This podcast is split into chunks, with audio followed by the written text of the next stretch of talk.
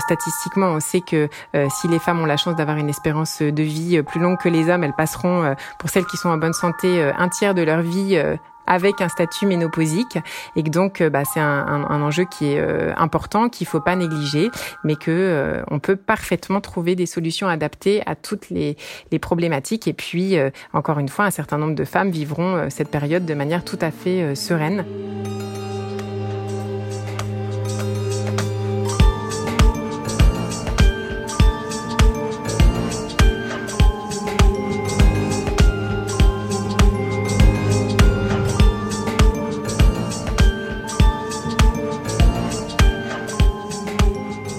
La ménopause fait tellement peur qu'on n'en parle pas. Et comme on n'en parle pas, on sait à peine ce que c'est. Alors on imagine le pire. Le pire nous fait encore plus peur, on en parle donc encore moins. C'est la spirale infernale. Le seul moyen de sortir de ce cercle vicieux, c'est de commencer par nommer les choses. Poser les mots justes sur la ménopause. Quel phénomène corporel désigne-t-elle? Par quels symptômes se manifeste-t-elle? Qu'entend-on par périménopause? Pour répondre à ces questions, je me suis adressée à Lorraine Métro-Mantelet. Elle est gynécologue médicale à l'hôpital de Port-Royal à Paris et est spécialisée dans la prise en charge de la ménopause. Une fois les termes posés avec elle, nous avons exploré ensemble les solutions possibles pour vivre au mieux cette étape transitoire. Je m'appelle Géraldine Dormoy, j'ai 44 ans, et à la suite d'un cancer du sein, dont je suis aujourd'hui guérie, j'ai été ménopausée artificiellement. Cela m'a donné envie d'en savoir plus sur ce phénomène. Vous écoutez Nos pauses, un podcast Vichy qui montre que la vie ne s'arrête pas à la ménopause.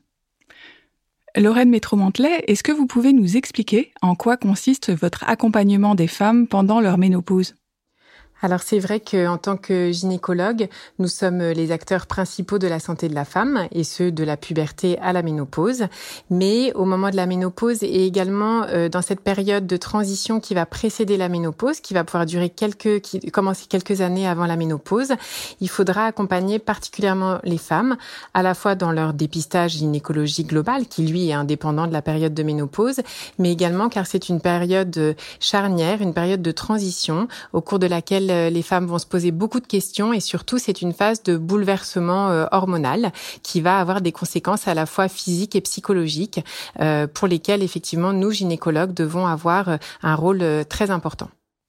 On va parler des principaux symptômes que les femmes connaissent pendant cette période charnière, mais avant, pour bien comprendre la ménopause, une brève leçon d'anatomie s'impose. Est-ce que vous pouvez commencer par nous expliquer comment fonctionne le cycle ovarien de la manière la plus simple possible?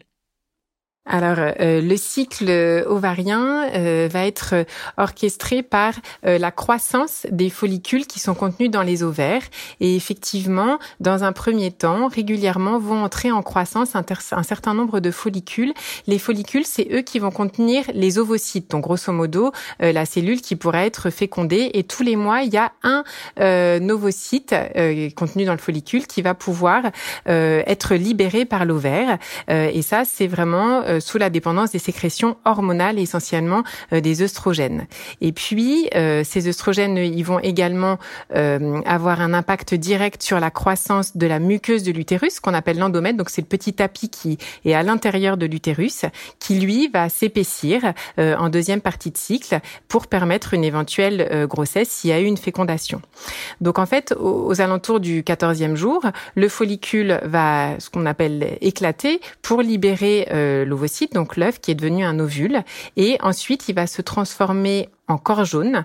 Euh, le corps jaune, c'est finalement euh, bah, le reste du follicule qui va ovuler et qui lui va synthétiser une deuxième hormone qui s'appelle la progestérone. Et cette progestérone, elle est indispensable euh, au euh, maintien de la grossesse. Euh, et puis, en fin de cycle, si l'ovule n'est pas fécondé dans les jours qui suivent, le corps jaune va disparaître, le taux de progestérone va chuter brutalement, et ensuite, du coup, l'endomètre, le petit tapis qui donne les règles, va ce qu'on appelle desquamer, et ça va donner les règles, et à nouveau, un autre cycle va s'enclencher. Donc euh, les cycles s'amorcent tous les 28 jours et, euh, finalement, euh, quand les règles surviennent, eh bien c'est le signe la plupart du temps qu'il y a eu une ovulation. Qu'est-ce que sont les follicules exactement? Vous nous disiez qu'ils orchestrent le cycle ovarien? C'est des petites poches euh, liquidiennes qui sont euh, au début, euh, quand elles sont dans l'ovaire, elles ne sont pas visibles à l'œil nu. Et puis régulièrement, il y a une, une cohorte de follicules. Ils vont rentrer en croissance un certain nombre pour qu'il y en ait finalement qu'un seul qui émerge et qui puisse aboutir à l'ovulation. Ce qu'il faut savoir, c'est que le stock, la réserve de petits follicules, elle est prédéterminée déjà quand on est toute petite dans le ventre de notre maman. Donc c'est un stock qui n'est pas amené à se renouveler, c'est un stock qui va être plutôt épuisable. Et pour vous donner un ordre de grandeur à peu près, dans le ventre de notre maman, notre petite euh, embryon puis fœtus féminine, on avait 7 millions de, de, de follicules euh, donc dans nos, dans nos ovaires. Et puis rien qu'à la naissance, on en avait plus que 3 à 4 millions.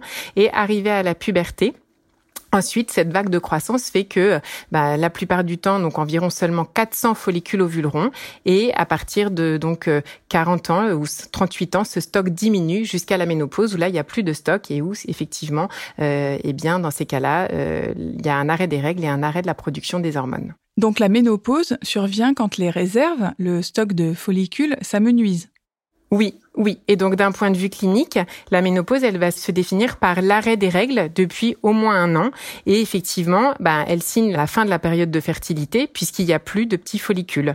Mais elle signe également aussi la chute ensuite définitive de la production des hormones, donc comme je vous le disais, les œstrogènes et la progestérone, qui eux étaient indispensables euh, au maintien des règles. Ce qui va être perturbant en périménopause, c'est les fluctuations hormonales, c'est-à-dire que encore une fois, à partir de 40 ans, euh, avant de chuter définitivement, il va y avoir une fluctuation de ces taux hormonaux. Et ça, c'est ça qui va donner tout les, ce, ce, cortège de symptômes de la périménopause dont on reparlera effectivement après, euh, parce que les femmes, elles sont plutôt faites pour avoir un climat hormonal stable, avec plutôt des un estradiol qui monte en première partie de cycle, et puis ensuite la progestérone qui prend le relais. Et, et en périménopause, mais c'est physiologique, eh bien, ce fonctionnement hormonal très cyclé, très régulier, va être euh, un peu perturbé. Et donc, c'est ça qui va donner parfois plutôt des femmes qui vont avoir des symptômes plutôt d'hypersécrétion d'œstrogènes et parfois au contraire elles vont être en carence euh, hormonale. Donc elles vont pouvoir passer de différents états en périménopause et puis à la ménopause quand les ovaires ne fonctionnent plus, le taux d'hormones qui est sécrété par les ovaires la chute complètement, c'est-à-dire euh, n'est plus détectable quasiment dans le sang et à ce moment-là effectivement et ce sont surtout les symptômes qui sont en lien avec la carence en hormones. La ménopause survient vers quel âge en général? Alors l'âge moyen de la ménopause euh, en France est euh, euh, aux alentours de 51 ans, mais comme je vous le disais, la, ménopause peut survenir, ça c'est un âge moyen, à partir de 40 ans. Donc c'est une ménopause avancée, mais c'est pas pathologique. Un certain nombre de femmes qui auront une ménopause entre 40 et 50 ans, et d'autres qui auront au contraire une ménopause plus tardive, c'est-à-dire après 60 ans. Alors c'est vrai qu'il y a des études qui suggèrent que l'âge de la ménopause peut être un peu corrélé à celui de la ménopause de notre maman, mais c'est vrai que c'est pas forcément quelque chose qui est 100% euh, applicable. En revanche, ce qui est important de dire, c'est que quand la ménopause survient avant 40 ans, alors ça peut être soit parce qu'on a eu une chirurgie, une ablation des ovaires, ou bien une chimiothérapie, mais également euh, parfois on ne retrouve pas de cause ou ce sont des causes génétiques. Mais quand il y a des antécédents familiaux de, de ménopause qui sont survenus plus plus précocement, là on considère que ça n'est plus physiologique et on parle d'insuffisance ovarienne prématurée. Donc avant 40 ans, euh, on n'est plus dans la dans la physiologie de la ménopause. Et cette préménopause qui précède dure 4 ans en moyenne, c'est ça? Oui, c'est ça. Alors euh, c'est une période de transition qui est très particulière dans la vie des femmes, qui dure effectivement, euh, hein, sa durée médiane c'est de 4 ans, mais elle peut débuter 10 ans avant la ménopause et elle va s'achever à la date de la ménopause. Et en fait, cette périménopause, elle va être caractérisée par des modifications hormonales qui vont être euh, donc à l'origine d'une symptomatologie parfois très floride. Et donc essentiellement les principaux euh, signes qui vont se manifester, ce seront des modifications des cycles. Donc avant la ménopause, la plupart des femmes vont avoir des cycles qui vont se dérégler, donc soit des cycles plus courts ou bien des cycles plus longs. Et puis elles peuvent déjà avoir euh, des signes de la carence hormonale comme des bouffées de chaleur, des troubles de l'humeur, une fatigue, une insomnie, de la sécheresse vaginale, une sécheresse euh, de la peau, ou bien comme je vous le disais, comme c'est des fluctuations, parfois aussi des signes plutôt d'hyperœstrogénie, et donc elles peuvent prendre du poids, avoir mal au sein, se sentir gonflées. Donc c'est vraiment toute cette euh, symptomatologie floride qui va euh, gêner euh, les femmes à cette période de la vie. Alors examinons quelques-uns de ces symptômes. D'abord, les bouffées de chaleur, qui suscitent beaucoup d'interrogations. Pourquoi en a-t-on alors c'est assez typique et d'ailleurs pour le coup vous me demandiez les symptômes qui amenaient à consulter les femmes quand elles ont des bouffées de chaleur, elles nous disent bien j'ai des bouffées de chaleur. Donc c'est une sensation de chaleur intense qui va survenir plutôt dans le haut du corps qui est donc vraiment le haut du tronc et, le cou et le visage et qui va pouvoir être accompagnée parfois d'une rougeur euh, de la peau euh, qui surviennent brutalement et qui euh, redescendent en quelques minutes et qui peuvent s'achever ensuite par des sueurs. Et notamment quand elles surviennent la nuit ça peut être entraîné des insomnie importante parce que c'est une sensation qui peut être vécue de manière très désagréable par les femmes et surtout impacter leur qualité de vie quand ces épisodes se répètent euh, à des fréquences régulières euh, le jour et la nuit. Dans les études épidémiologiques, 75% euh, des femmes ressentent euh, des bouffées de chaleur, donc c'est vrai que c'est un, pourcentage non négligeable de femmes. Ce qu'il faut savoir ensuite, c'est que l'intensité, la fréquence et la durée de ces symptômes va vraiment varier d'une femme à l'autre, et puis que certaines femmes euh, auront des bouffées de chaleur seulement quelques mois ou au moment de la périménopause, et ça s'amendera ensuite, mais certaines femmes vont avoir malheureusement des symptômes qui peuvent durer assez longtemps, 10, 15 ans, et on a certaines patientes, même après plus de 15 ans, elles ont parfois parfois encore euh, des bouffées de chaleur. Pour les bouffées de chaleur sévères et importantes qui ont vraiment un, un, impact sur la qualité de vie, le traitement hormonal de la ménopause est la solution la plus efficace, mais on proposera ce traitement seulement si on a bien éliminé un certain nombre de contre-indications, euh, c'est-à-dire euh, euh, des antécédents de cancer du sein, des antécédents de pathologie artérielle. Donc ça, c'est vraiment important d'avoir un examen gynécologique complet et d'avoir renseigné tous les antécédents à la fois personnels et, et familiaux. Mais si on a une contre-indication à la prescription de traitement hormonal de ménopause, il y a des traitements, ce qu'on dit non hormonaux. On a différents traitements qui ont également prouvé leur efficacité. Donc on dispose vraiment euh, d'un panel de possibilités thérapeutiques qui normalement devrait permettre de soulager euh, la majorité des patientes. La prise de poids est aussi un symptôme de la ménopause. Est-elle inéluctable? Alors c'est vrai que euh, il faut accepter qu'au moment de la ménopause, la silhouette va changer indépendamment du poids sur la balance. Euh, la répartition des graisses va être différente, de même qu'après une grossesse, euh, effectivement, le corps change. À la ménopause, euh, la, la, la, silhouette va se transformer et c'est vrai que la graisse va avoir tendance à se stocker au niveau du ventre. Ça, c'est, on le sait, un phénomène qui est extrêmement fréquent. Toutes les femmes prendront pas forcément du poids et surtout, il faut nous les sensibiliser à l'importance d'avoir une hygiène euh, tout à fait, enfin des règles de vie hygiéniques tout à fait euh, saines et donc euh, les encourager à avoir une alimentation la plus équilibrée possible, pratiquer une activité sportive régulière et ça, toutes, toutes ces, ces, ces hum, règles hygiéno-diététiques devraient permettre en tout cas de limiter la prise de poids. Il semblerait que certains médecins peinent à parler des sécheresses vaginales. Pourquoi, selon vous? C'est pourtant un symptôme très répandu. Alors vous avez tout à fait raison. Il y a eu euh, une enquête européenne qui s'appelle Revive, qui a été menée par euh, Rosella Nappi, qui est une italienne qui s'intéresse beaucoup beaucoup aux problématiques de la ménopause et qui montre bien, c'est des enquêtes de, satisfaction à mener auprès des patientes, que ce que vous la sécheresse vaginale qui rentre dans un, quelque chose d'un peu plus complexe qui s'appelle le syndrome génito-urinaire de ménopause, mais grosso modo ça inclut la sécheresse vaginale. Euh, eh bien, ce syndrome génito-urinaire de la ménopause reste largement sous-diagnostiqué et sous-traité. Et dans les résultats de cette étude, seulement 25% des femmes disaient qu'elles en parlaient avec leur médecin, et 70% des femmes disaient que euh, les professionnels de santé finalement en parlaient peu ou pas, et que quand euh, finalement la question était abordée, il restait quand même euh, une insatisfaction. Euh, effectivement, les, les, femmes n'étaient pas complètement rassurées ou bien confortées dans leurs questions, alors que c'est vrai que c'est important parce que quasiment une femme sur deux aura une sécheresse vaginale et que bah, c'est important en termes de qualité de vie parce que dans ces cas-là, quand on a une, des muqueuses vaginales qui sont pas hydratées, ben les patientes n'ont pas envie d'avoir une vie sexuelle active. Donc après, c'est un cercle vicieux. Elles ont des Et c'est d'autant plus dommage que ce soit pas abordé parce qu'on a des traitements locaux très efficaces. On peut commencer d'abord par des gels, des lubrifiants non hormonaux, euh, des hydratants. Et puis euh, ensuite, on peut même donner euh, des petites doses d'hormones, essentiellement d'œstrogènes par voie vaginale, soit sous forme d'ovules ou de crème ou d'anneaux, qui peuvent vraiment améliorer ces symptômes. Il faut pas négliger l'impact psychologique de cette période de la vie de la femme.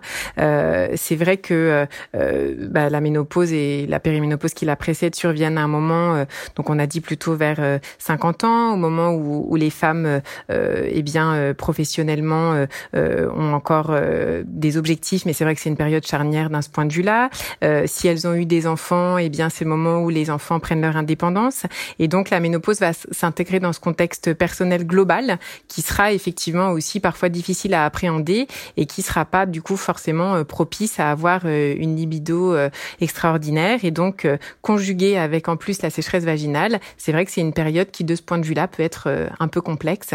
Et donc en tout cas prendre en charge la sécheresse vaginale est vraiment importante pour ne pas rajouter une difficulté supplémentaire. Mais si effectivement elles sentent qu'il euh, y a une vraie détresse, hein, ce qui est le cas parfois chez certaines de nos patientes, dans ces cas-là, un accompagnement euh, euh, psychologique peut être tout à fait adapté. Mais il est, il est pas nécessaire dans tous les cas. Je rassure, je rassure les femmes. Les symptômes dont on vient de parler surviennent pendant la périménopause, puis arrive la ménopause. Que se passe-t-il à ce moment-là une fois les bouleversements hormonaux stabilisés? Est-ce que certains symptômes persistent? Donc, comme je vous le disais, donc la ménopause signe l'arrêt des règles et puis donc l'arrêt de la, sécrétion des hormones. Donc, un certain nombre de femmes vont effectivement avoir surtout ces bouffées de chaleur qui vont persister, mais heureusement, euh, chez toutes les femmes, ça va pas persister forcément des années et des années. Et puis, la sécheresse vaginale aussi va euh, pouvoir euh, persister puisque si on ne si on ne donne pas de traitement local ou traitement hormonal pour redonner un peu d'œstrogène au niveau des muqueuses, eh bien, dans ces cas-là, on va enfin c'est un traitement si vous voulez qui est suspensif mais qui est pas curatif au long cours, c'est-à-dire qu'on n'a pas un moyen de traiter définitivement cette carence euh, hormonale. Mais toutes les femmes ne connaîtront pas les symptômes euh, effectivement euh, dont nous parlons et en tout cas si elles en ont, le fait d'échanger avec leur médecin permettra de trouver les solutions appropriées et donc de pouvoir permettre de nettement diminuer ou modérer l'intensité de ces symptômes. On a une solution thérapeutique pour chaque symptôme. Vous venez d'écouter la gynécologue Lorraine Métro-Mantelet dans le podcast No Pause des laboratoires Vichy.